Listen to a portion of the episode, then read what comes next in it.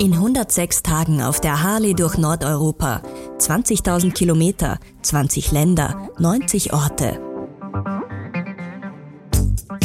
Die Charity Tour auf der Harley mit Florian Werner, dem Gastgeber des legendären Hospiz in St. Christoph am Arlberg. Allein mit seiner Harley unterwegs möchte er den Kontinent, aber auch sich selbst besser kennenlernen. Und Spenden sammeln für das Sozialunternehmen Sindbad, das Jugendliche unterstützt. Einmal pro Woche spricht Florian mit seinem Freund, dem Journalisten Golly Marbo, über seine Reiseeindrücke und seinen Lebensweg. Was bisher geschah, auf der Reise und im Leben, adressiert an seine Familie, an seine Frau Ursula und seinen Sohn Thaddeus. Gehen Sie mit Flo on Tour auch auf www.floontour.eu und hier im Podcast. Lieber Flo, Willkommen zurück. Du bist wieder zu Hause, du bist wieder am Kontinent, wieder in der EU. Wie fühlt sich das an? Ja, schon schön, wieder da in ein Mainland Europe zu sein oder in Mitteleuropa zu sein. Und dann war es auch spannend, dann wieder plötzlich so viel deutsche Sprache zu hören. Das war ja doch über die letzten zwei Monate hauptsächlich Englisch oder Französisch oder Spanisch und dann wieder als Hauptsprache Deutsch zu hören, war schon sehr spannend. Aber es geht mir gut. Und dann deutsche Radiosender ist auch was, wenn du dann so wieder Heimatgefühle hast, ist schon angenehm. Hast du sowas wie ein Heimatgefühl, wenn du europäischen Boden wieder betrittst? Ne, Heimat, vertrautes Gefühl. Ich glaube jetzt nicht Heimatgefühl, aber vertrautes Gefühl, dass du dich, also es ist so, weiß ich, man ist schon irgendwo zu Hause, weil du so eben, wie gesagt, im vertrauten Umfeld bist. Das macht es natürlich schon angenehm, das Ganze. Du warst ja in Belgien, Niederlande, jetzt bist du gerade in Flensburg in Deutschland. Wir werden darüber sprechen. Aber zunächst eine allgemeinere Frage. Warum hast du eigentlich die Runde in diese Richtung gedreht, dass du zuerst in den Süden gefahren bist und dann in den Norden hinauf? Wäre es nicht gescheiter gewesen, in die andere Richtung zu fahren, äh, während des Augusts in die Kälte und dann September, Oktober in die Wärme? Ja, das ist eben die gute Frage, die ich nicht beantworten kann. Wobei jetzt so im Nachhinein ich schon froh bin, dass ich eigentlich so gefahren bin, weil im, im Oktober da durch Spanien und Frankreich zu fahren ist auch ziemlich langweilig, weil ja alles geschlossen ist. Weißt du, also da hast du, glaube ich, vom Feeling her war es schöner, da über im Sommer durchs Warme zu fahren und das Leben zu sehen, auch, auch England. Da hat ja natürlich alles gebrummt, weil dort auch Ferien waren und es war Bewegung, aber da in der Nebensaison durchrattern und dann haben keine Restaurants geöffnet und keine Bed and Breakfasts geöffnet, weil sie alle schon im Winterschlaf sind, wäre wahrscheinlich unlustig gewesen. Also ich glaube, es hat beides Vor- und Nachteile hätte es gehabt. Klar hätte ich Finnland und Norwegen wärmer erleben können, aber du jetzt Augen zu und durch. Und du hast ja jede Menge Kleidung mit und Equipment für die Kälte. Ja, also es, es, es wird sich weisen, wie sich das alles darstellt, aber also einfach mal los. Ich werde berichten. Jetzt sind wir ja mal in Mitteleuropa unterwegs gewesen. Und du hast zu meiner Richtig. Verblüffung, aber auch zu meiner Freude, weil ich die bildende Kunst ja auch so liebe oder ähnlich liebe wie du, in den letzten Tagen unglaublich viele Museen auf einmal besucht. Das hat schon in England angefangen, wo du dich noch ähm, der Kunst gestellt hast mit äh, Turner Modern und äh, das hat sich dann in äh, Holland fortgesetzt. Wie kam es? Wieso jetzt auf einmal diese vielen Museumsbesuche? Das weiß ich nicht. Das hat sich einfach ergeben, so gut, auch da wie in Den Haag war und dann aus der Tiefgarage rauskomme und dann vor diesem Museum stehe. Äh, das hat sich dann einfach, da wir gedacht, so jetzt, da musst du ja fast reingehen. Jetzt ist vor deiner Nase, du hast Zeit. Wenn es da nicht reingehst, dann erschlägt mich der Golli, wenn der weiß, dass ich nur das Foto von außen mache. Und dann dachte ich, okay, da muss ich rein. Und das Gleiche war dann, das hat mir dann eben ein dänischer Freund gesagt, nachdem er gesehen hat, dass ich in Den Haag bin, hat er mich gefragt, ob ich in Amsterdam zu Van Gogh gehe. Aber dann bin ich eh schon immer ausgekommen. Und es war auch spannend, das zu sehen. Also es, ich bin eigentlich froh, dass ich das gemacht habe. Aber es war irgendwo dann so in Bilbao, hätte ich extra nach Bilbao fahren müssen, um das anzuschauen. Das war dann auch nicht so meins, weil ich wollte ja an dem Tag nicht Motorrad fahren. Und hier hat sich einfach jetzt ergeben, dass ich da in Amsterdam bei Van Gogh war. Ich meine, da hätte es noch ein paar andere Museen gegeben, die sich zeitlich nicht mehr ausgingen. Und Van Gogh ging sich auch nur, also da kann es natürlich viel mehr Zeit drinnen verbringen. Äh, aber ich war dort, ich habe es gesehen und ich weiß, dass ich wieder zurück sollte. Es ist ein ganz ein wunderbares Museum, ist ja auch ein Neubau auf diesem riesigen Platz ja. in Amsterdam. wo es wirklich viel zu sehen gibt und viel zu erleben und auch die Amsterdamerinnen und Amsterdamer und nicht nur die Touristen sichtlich die Zeit verbringen. Ja. Aber vorher. Aber auch am Sonntag war es voll. Das war ausgebucht. Vorher noch einmal zurück auf die Insel. Da hast du Anthony Gormley-Skulpturen gesehen und auch uns davon erzählt, dass da auch in Lech mal was stattgefunden hat. Was hat denn da dein Eintrag in dem Blog äh, für einen Hintergrund? Der Anthony hat in Vorarlberg 100 solche, seine, also seine Körper sind das ja aufgestellt, auf einer, alles auf einer Seehöhe, also auf einer gewissen See quer durch Vorarlberg. Und da waren auch einige in Lech und in Zürs und das war aber leider nur eine temporäre Ausstellung. Es hat dann zwei Initiativen gegeben, dass zumindest in Lech Teile, also Gormlis länger stehen können, aber die haben das dann mit den Grundeigentümern und mit den Behörden nicht durchbekommen, was einfach jammerschade ist, dass du diese Gormlis, äh, die jetzt auch am Alberg stehen könnten und dann auch dann quasi mit erwähnt werden, dass aus welchem Arlberg stehen, weil das ist in keinem Satz erwähnt worden. Also ich habe dann geschaut dort im Museum auch oder in den Schriften, da wurden andere Orte genannt, dass dort Gormli stehen, aber leider nicht mehr in Lech. Das fand ich also echt schade. Und das war auch nur ein Zufall. Also dort dieser Besuch in dem Museum, das war echt, da bin ich halt unterwegs gewesen nach Margate und dann habe ich gesehen, dass da ein Museum angeschrieben ist und dann bin ich in, dann habe ich schon von der Ferne gesehen, das erkennst du ja auch gleich. Ich meine, das Museum finden ist da nicht so schwer. Und dass da aber auch der Anthony im Wasser steht, den ich ja leider nicht gesehen habe, war echt spannend. Und das waren, also ich würde sagen, das ist mir zugefallen, diese ganzen Besuche. Logbuch Tag 59. Nachdem er in Dover Abschied von England genommen hat, war Flo auf Länderhopping durch Belgien, Holland, Deutschland und Dänemark unterwegs. Und jetzt macht er sich bereit für die Reise ins Königreich Norwegen.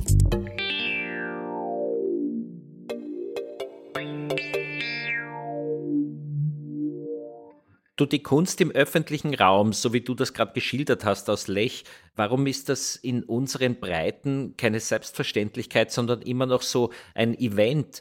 Kannst du das eigentlich verstehen? Wäre es nicht viel lustiger, dass man da viel lebendiger damit umgeht? Ja, auf jeden Fall. Ich meine, die haben dann dort äh, einen, also da mussten schon so Betonsockel gemacht werden, aber die waren vielleicht, weiß nicht, einen Meter mal einen Meter mal, weiß nicht, wie tief das es dort gehalten hätte. Also die hätten wir schon dort stehen lassen können, die Gormlis. Warum das so kompliziert ist, weiß ich nicht. Ich meine, es wird eh immer mehr gemacht, aber es sind dann immer nur, kriegst du temporäre Genehmigungen, du kannst nicht etwas stehen lassen. Ich habe auch mal so eine Christophorus-Statue machen lassen, aus, also eine leichte, die Leichtigkeit des Seins vom Christophorus, nicht den schweren Christophorus. Aber der war anfangs nur möglich, am eigenen Grundstück aufzustellen. Also da auf öffentlichen Bereich, weil ich gesagt habe, den würde ich ja gern im öffentlichen Bereich aufstellen. Wobei jetzt der Christophorus es doch auf die Passhöhe hinaus schafft, nachdem bei uns dann eben der Platz nicht mehr ist, kommt er wohl auf die Passhöhe hinauf und dort steht er dann im öffentlichen Bereich und ist keine temporäre Ausstellung. Wir reden ja in unseren alltäglichen Gesprächen oft von der Quote. Sollte man nicht auch eine Quote machen, dass für jede Liftanlage und für jeden einzelnen Ständer, für einen Sessellift oder für eine Seilbahn auch ein Kunstwerk mit einem Fundament gebaut werden müsste? Das wäre schön. Also ich, im Skigebiet auch. Ich denke auch, wenn da auf der Valuga-Spitze oben eine Station von Weltniveau stehen würde, wäre das der Hit. Da würden auch sicher viele Leute hinaufpilgern, das anschauen. Also ich bin überzeugt, wenn da wirklich was in der Liga vom Gormli auf der Valuga-Spitze gemacht wird, dass das großes Interesse und Leute hinaufpilgern, die natürlich dann auch Eintritt zahlen bei den Bergbeinen beim Liftfahren. Also die würden ja, die verlangen, ich meine, dort in Margit hat ja jetzt der Eintritt nichts gekostet, aber sonst sind die Museen ja auch nicht das günstigste. Um jetzt anzuschauen, habe ich festgestellt, also bei 19 Pfund war ich da immer als Eintritt fürs Museum. Na, es ist total schräg, wie wir dominiert sind von der Funktionalität, gell? Und die vermeintliche Ästhetik oder die Kunst, äh, die ja eigentlich keine zusätzliche Belastung sein muss, die wird immer hintangestellt. Wenn man dann nämlich in die nächste Stadt kommt, die eigentlich als Kunstwerk zu beschreiben ist, die du besucht hast, nämlich Brügge, da heißt es ja Brügge sehen und sterben, da wurde ja auch sozusagen Baukunst gelebt, wenn man auf diesem Platz steht dort und eben nicht die Funktionalität in den Mittelpunkt alleine gestellt. Ja, na, das weiß ich auch nicht, aber es ist ja wirklich schön, Brücke Wobei ich nicht weiß, ich kenne den Zusammenhang nicht von Brücke sehen und sterben. Also ich wüsste nicht, wieso ich sterben sollte in Brücke. Nein. Und es war ist schon eine schöne Stadt, aber es war, weil es war dann auch zu touristisch das Ganze. Das war massiv überfüllt, weil sie auf dem Platz, da tummeln sich natürlich die Massen ohne Ende. Und dort hast du eine beinahe, äh, also sichtlich keine Wohlfühlzone gehabt, obwohl es St. Christophorus geheißen hat. Ja, die, und das habe ich ja nur, ich meine, das, es hatte jetzt im Nachhinein, war ich echt geblendet von Christophorus und ich hatte die Vorstellung, dass das Bauhaus mit Bauhausarchitektur zu tun hat. Dein Hostel dort. Also ich sag, ja. Mein Hostel dort. Also das wird, vielleicht ist das in einem Museum haben sie ein Hostel oder in dieses Bauhausgebäude haben sie ein Hostel reingebaut, aber es war dann wirklich, das war eine reine Party-Location. Also das war wirklich also unterste Kategorie an Hostels, die ich erlebt habe. Da war ich am Tag danach in Utrecht, das war ja ein Traum dagegen. Also es war echt schade, deswegen hat es auch nicht so, war das nicht so meine Stadtbrücke. Es war schon schön, ich kannte sie von davor, ich bin auch durchmarschiert, aber es war nicht wirklich meine, ja. meine Stadt. Und dann bist du weiter nach Amsterdam und dort hast du natürlich einerseits, wie schon geschildert, das großartige Van Gogh Museum gesehen, aber du warst auch noch in, per Accident in einer anderen Performance und hast dich dort mit moderner Musik äh, und, wie sagt man das, Techno beschäftigst? Na, ich weiß nicht, ob das Techno heißt. Also Hausmusik. Haus, Haus, ja, wahrscheinlich. Das war echt lustig, wie ich dort gelandet bin. Da war ich ja echt, dann habe ich gesehen, okay, Van Gogh, dann wollte ich das Ticket buchen, muss einen falschen Knopf erwischt haben und habe dann das Ticket für Our House gebucht, habe mich schon gewundert, wieso das 29 Pfund jetzt kostet plötzlich, äh, 29 Euro und nicht mehr 19 Euro. Und ich sage, okay, das wird schon so dort heißen, Our House. Und da ist halt auch das Van Gogh Museum dort und marschiere dorthin und hatte echt Schwein, dass gerade in dem Moment, wo ich zum Van Gogh Museum bin, kein, da sind ja normal lange Schlangen, in dem Moment war keine Schlange und waren keine Vorkontrolleure. Und ich habe es reingeschafft bis zum Schalter und habe dort eine nette Dame erwischt und dann wollte sie das abscannen, meinen QR-Code am, Handy und hat das nicht funktioniert. Dann hat sie das mal angeschaut und hat sich gemeint, Auerhaus ist was anderes das ist das Van Gogh Museum. Ich sage, das Auerhaus, ja eben Musik. und dann war sie aber so nett, dass sie mir dann echt noch ein, ein, also ich konnte noch eine Eintrittskarte dann kaufen und das anschauen und bin nachher in dieses Auerhaus und das war schon sensationell. Also diese Hausmusik hörst du ja heute eh rauf und runter in Radios im Unterbewusstsein, also ohne dass man weiß, dass das oder viele wissen, dass das Hausmusik ist. Also es war echt perfekt gemacht. Also es war auch diese 29 Euro wert, weil die haben einen Riesenaufwand betrieben. Ich meine, da hättest du viel auch gekannt oder ihr, weil da natürlich Knöpfe waren und Mischpulte. Also du hast auch DJ spielen können und selber diese Musik machen. Das war mir alles ein bisschen zu hoch. Das war mal, also verstehe ich nicht, wie das funktioniert. Aber die Musik selber und den Dancefloor, den sie dort gemacht haben, wo sich auch der Boden bewegt, also sie kam echt vor wie in Club dort zu sein. Und das haben sie echt gut gemacht. Und da war irgendwo also sie haben nicht irgendwo, sondern die haben die gesamte Geschichte von dieser, wie diese Hausbewegung kam und dann auch Navici und alles. Das war also echt spannend zu sehen und hat 75 Minuten gedauert, haben sie gut gemacht. Und war, also ich war echt dankbar, dass ich den falschen Knopf gedrückt habe. Durch Zufall, sonst wäre ich wahrscheinlich dort nie gelandet. War echt cool. Und du hast dann in deinem Blog auch als Überschrift dieses Euphorische und auch das Traurige betont. Und äh, rund um Avicii, der ja ein hoch erfolgreicher DJ war, weltberühmt, äh, Welthits gesampelt hat, sein Schicksal ist leider das, dass er sich dann das Leben genommen hat. Und trotz ähm, öffentlicher Wahrnehmung als glücklicher und erfolgreicher Mensch die Seele sichtlich belastet war. Wir sind da in der zehnten Folge heute von unseren Gesprächen und du hattest es ja in den Zehnerjahren, eine interessante Brücke, oder? Auch nicht so leicht. Da gab es materielle Sorgen, da gab es seelische Sorgen. Wie ist das mit der Fremdwahrnehmung von Menschen, äh, die da glauben, der Wirt vom Hospiz, dem muss es immer nur gut gehen? Äh, weiß ich nicht, wie da die Fremdwahrnehmung war. Aber es waren echt schwierige Zeiten und ich bin ja froh, dass ich die so Klopfholz eigentlich sehr gut überstanden habe. Und ich habe mich auch immer wieder gefragt, wie ich das so gut überstanden habe und nicht irgendwo auch da in Depressionen gefallen bin.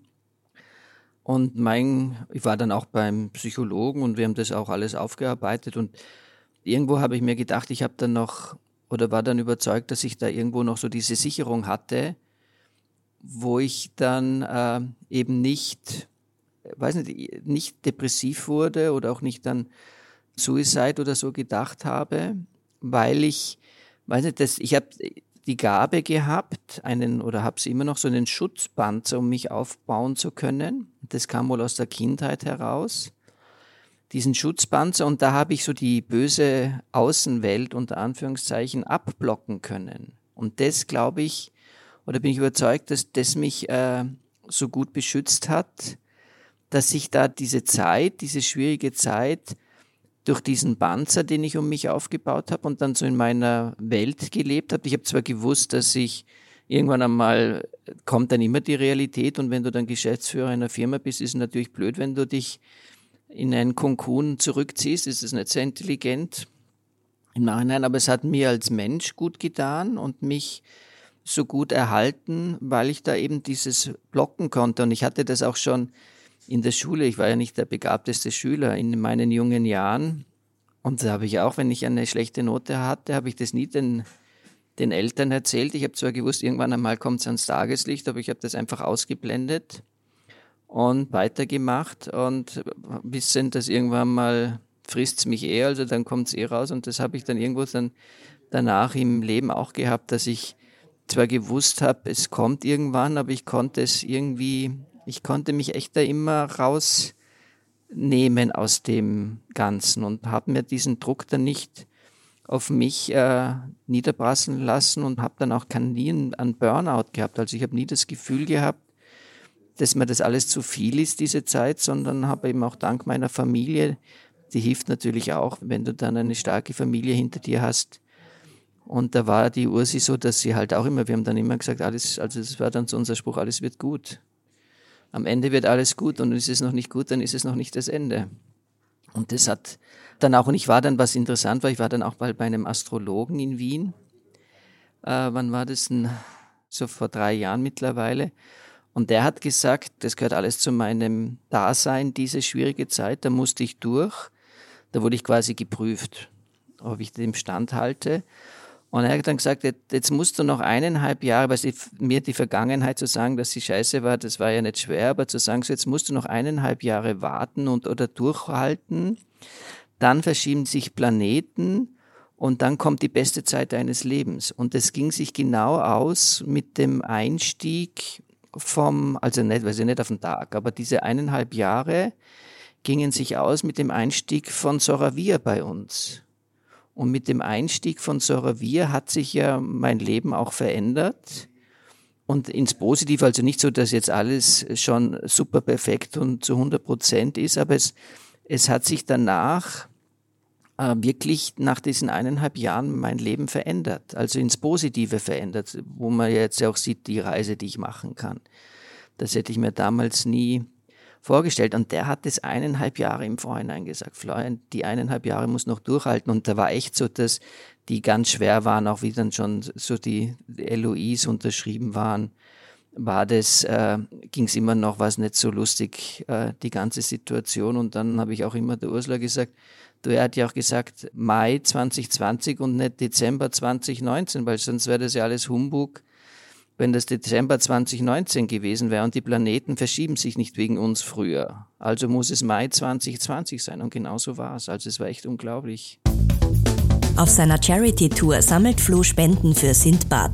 Das Sozialunternehmen bringt SchülerInnen aus Brennpunktschulen mit MentorInnen zusammen. In einem einjährigen Programm sollen die Mentees in eine für sie neue Lebenswelt eintauchen können und sozial gestärkt werden. Das soll Zukunftsperspektiven und einen Zugang zum Arbeitsmarkt eröffnen.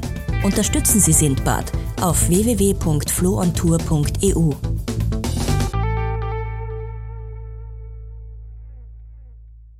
Ein paar Nachfragen. Erstens zur Astrologie. Wie ist das mit dem eigenen Willen? Wie ist das äh, mit der persönlichen Gestaltung der Welt, wenn ich von Konstellationen der Sterne abhängig sein soll? Du hast vorhin erzählt von dem Kokonisieren und von dem, man könnte vielleicht auch Verdrängung dazu sagen, von Problemen, die man nicht verhindern kann, aber wo man sich sozusagen die Zeit schenkt, bis es zur Explosion kommt. Ist das eine bewusste Entscheidung oder bist du da auch sozusagen dem Schicksal ausgeliefert? Und wer bleibt dann übrig, wenn es die Sterne sind, die dein Schicksal in die Hand genommen haben? Ich glaube, du musst dann schon selber ich bin überzeugt, dass man da selbst verantwortlich ist für sich selber und dann die Sterne die Sterne sind. Also ich bin jetzt nicht der großgläubige Astrologe, der jetzt ständig nachschaut, wie mein Tageshoroskop ist, aber so diese richtungsweisende Geschichte, die hat halt, also ich habe dann auch, also jetzt auch, ich habe nichts eigentlich mit den Sternen dann abgesprochen oder mit den Planetenverschiebungen abgesprochen, sondern habe schon oder mache dann alles in Eigenverantwortung und in Eigenüberlegung und dieses Konkunen war, weil ich das als Kind mir angeeignet habe, als kleines Kind. Äh, und das nimmst du dann mit. Also das beginnst du ja nicht, wenn du erwachsen bist, solche Verhaltensdinger, sondern die kommen ja alle aus der Kindheit. Irgendwo wird das geprägt. Und habe das dann eben fortgesetzt im Erwachsenen-Dasein.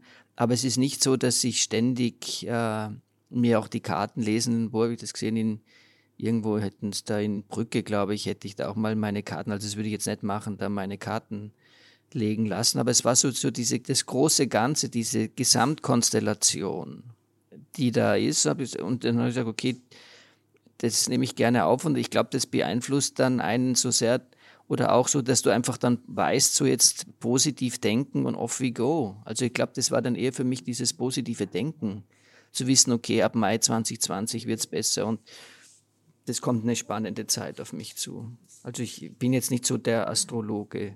Auch eine Nachfrage noch zu der Zeit der Zehnerjahre. Da hast du dich ja auch sehr bemüht, Akzente zu setzen. Du hast einerseits aus eurem Hotel einen Ort der Kunst gemacht. Du hast andererseits dich in der Politik engagiert soviel ich weiß, sowohl für die Neos als auch für die ÖVP. Du warst eigentlich ja eben sehr aktiv und hast versucht, durch Akzente etwas zu verändern. Ich habe dich gar nicht als so passiv wahrgenommen, wie du das gerade ein bisschen äh, hast durchklingen lassen.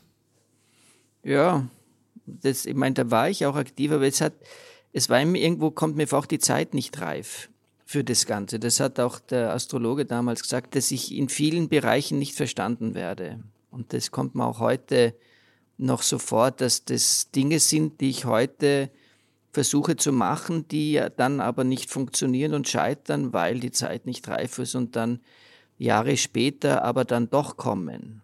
Also nicht, dass es falsch verstanden wird, also im Grunde der Zeit voraus, aber nicht verstanden werden und dann das Ganze scheitert und nicht funktioniert. Und das hat ja dann auch mit in der Politik, ich hätte es ja echt, also mir hätte es ja schon Spaß gemacht, Politik, wobei das Thema jetzt auch erledigt ist, abgehakt. Weil auf der Seite der Neos wollte ich nicht in Opposition gehen, weil ich nicht so der Mensch war, der, den ganzen Tag das Negative, weil sie nur immer schaut, was machen die falsch. Ich sage, es kann ja nicht sein, dass ich nur in der Oppositionspartei immer nur schauen muss, was die falsch machen. Ich will ja positiv wirken. Und mit der ÖVP hat es dann auch nicht geklappt teilweise, da gehe ich auf Wahlkampf und dann hast du gekämpft und gemacht und getan und dich eingesetzt und sobald die Wahl geschlagen ist, wirst du vergessen. Ich meine, das ist schon ein frustrierendes System, das die Parteien da aufbauen und deswegen habe ich danach auch nichts mehr gemacht, weil die kommen dann nur, dann sind sie schon wieder kommen, glaube ich, zu den EU-Wahlen, ob ich nicht wieder Lust hätte. Dann habe ich gesagt, danke, nein, ich tue mir das nicht mehr an, da zu laufen für euch. Und danach aber wirst du vergessen als so ein kleiner Soldat, der dann gesprungen ist ich wirklich aus den Augen, aus dem Sinn. Den braucht man nicht mehr, warten wir bis zur nächsten, wenn wir ihn wieder brauchen, an irgendeiner Front, aber nicht die in der restlichen Zeit. Und ich habe halt gedacht, dass sie vielleicht mich doch dann integrieren und so im Hintergrund arbeiten, gerade im touristischen Bereich, wo ich dann mitwirken kann, aber es war dann halt nicht. Das ist wirklich ein bisschen anstrengend, ja, da kann ich dich sehr gut verstehen. Wie ich dich überhaupt den Film verstehe, was du so schilderst, auch dieses Verdrängen als Lebensmethode, aber äh, da würde jetzt jeder Psychologe und jede Psychologin sagen, das ist schädlich, weil man braucht ja auch Energie fürs Verdrängen und die fehlt einem dann im Alltag. Steuerst du jetzt auf eine Zeit zu, wo du nichts mehr verdrängen musst, glaubst du? Ist das jetzt äh, ein Neubeginn, auch deine Reise? Ja, ich, also ich gehe mal davon aus, dass ich die mit dieser Verdrängungsgeschichte dann aufhören kann oder dass das erledigt ist. Wobei das mir nicht viel Energie gekostet hat. Das hat mir eben eher Energie gegeben, dass ich das, mich zugekokunt habe. Weil ich dann eben nicht Energie in die Sache, in das Negative investiert habe, sondern zugemacht habe, links liegen habe lassen und weitergemacht habe. Was halt im Geschäftlichen klar funktioniert nicht so. Und wenn du dann an der Spitze bist, äh, du bist ja dann auch sehr einsam dort oben. Also das ist ja auch die Tatsache. Also ich gehe schon davon aus, dass, oder ich möchte es auch, weil du, ich kann das ja auch aufarbeiten oder habe das ja auch aufgearbeitet, dieses Konkunen auch nicht mehr machen. Ich meine, ich möchte jetzt nicht zu tief reingehen in diesen Grund des Ganzen, aber den Grund weiß ich und es ist also einleuchtend, wieso ich da in diesen Konkunen gefallen bin. Das war ein Anlass und da bin ich reingefallen und äh, also ich will das schon jetzt und ich glaube auch dann, wenn ich mich da zurücknehmen kann, immer so diesem täglichen operativen Stress und dann halt auch diesen Partner habe, der Dinge abnimmt, wo du halt nicht mehr allein bist. Das ist halt wie in einer Partnerschaft. In der Ehe ist es schöner zu zweit zu sein und das ist im Berufsleben auch schöner, einen Partner zu haben und das nicht allein stemmen zu müssen. Und das muss doch nicht allein stemmen. Und das ist in keiner großen Firma, ist da nur noch einer oben, der das allein stemmt, sondern die haben immer Partner und Vorstandskollegen auf gleicher Ebene und machen das in zu zweit, zu dritt, zu fünft, je nachdem, wie groß die sind, weil das schaffst du einfach heutzutage nicht mehr allein, das zu stemmen. Dann zum Abschluss, und da komme ich noch einmal auf deinen Blog zurück. Es hat damit zu tun, du hast einen Digitalnomaden kennengelernt auf deiner Reise. Und ähm, in Anschluss äh, zu deiner Beschreibung über die Arbeitsteilung beim Vorstand, reizt es dich in Zukunft vielleicht äh, auch weiterhin unterwegs zu bleiben und du machst deine Arbeit von wo auch immer du gerade bist? Nein. Nein, ich möchte also so ein Nomade, ein Digital Nomad zu sein, das kann ich mir eigentlich gar nicht vorstellen, weil der ist ja nur unterwegs, weißt du, und dann immer woanders sein und dann in, in also ich könnte mir das nicht vorstellen und es würde mich auch nicht befriedigen, da ständig unterwegs zu sein. Das, also ein Nomadenleben, das habe ich jetzt, ist es recht schön, dass ich da mit meinem Pferd durch die Gegend reite und Europa erkunde, aber das dauerhaft nur unterwegs sein und immer woanders, auch in einem, da gibt es ja die Nomaden, die in, in einem Wohnmobilen unterwegs sind. Ich meine, das muss dann schon ein, ein ordentliches Wohnmobil sein, das die wahrscheinlich nicht haben, sondern die werden umgebaute Bullis haben.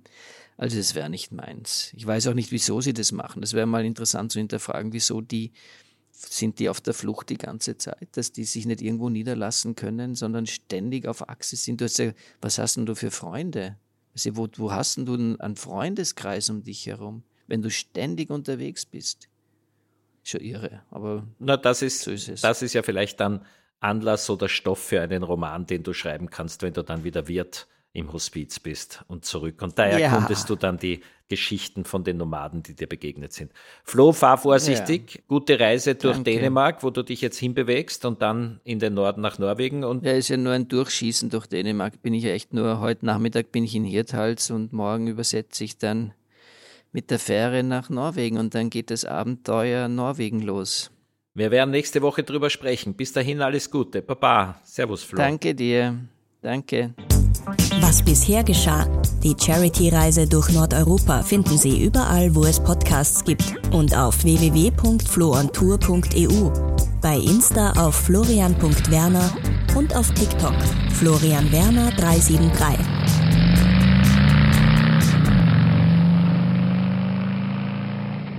Sie hörten eine Produktion von Inspiris Film. Das Team bestand aus Kari Koren, Golly Marbo und Iris Haschek. Weitere Produktionen finden Sie auf www.inspirisfilm.tv.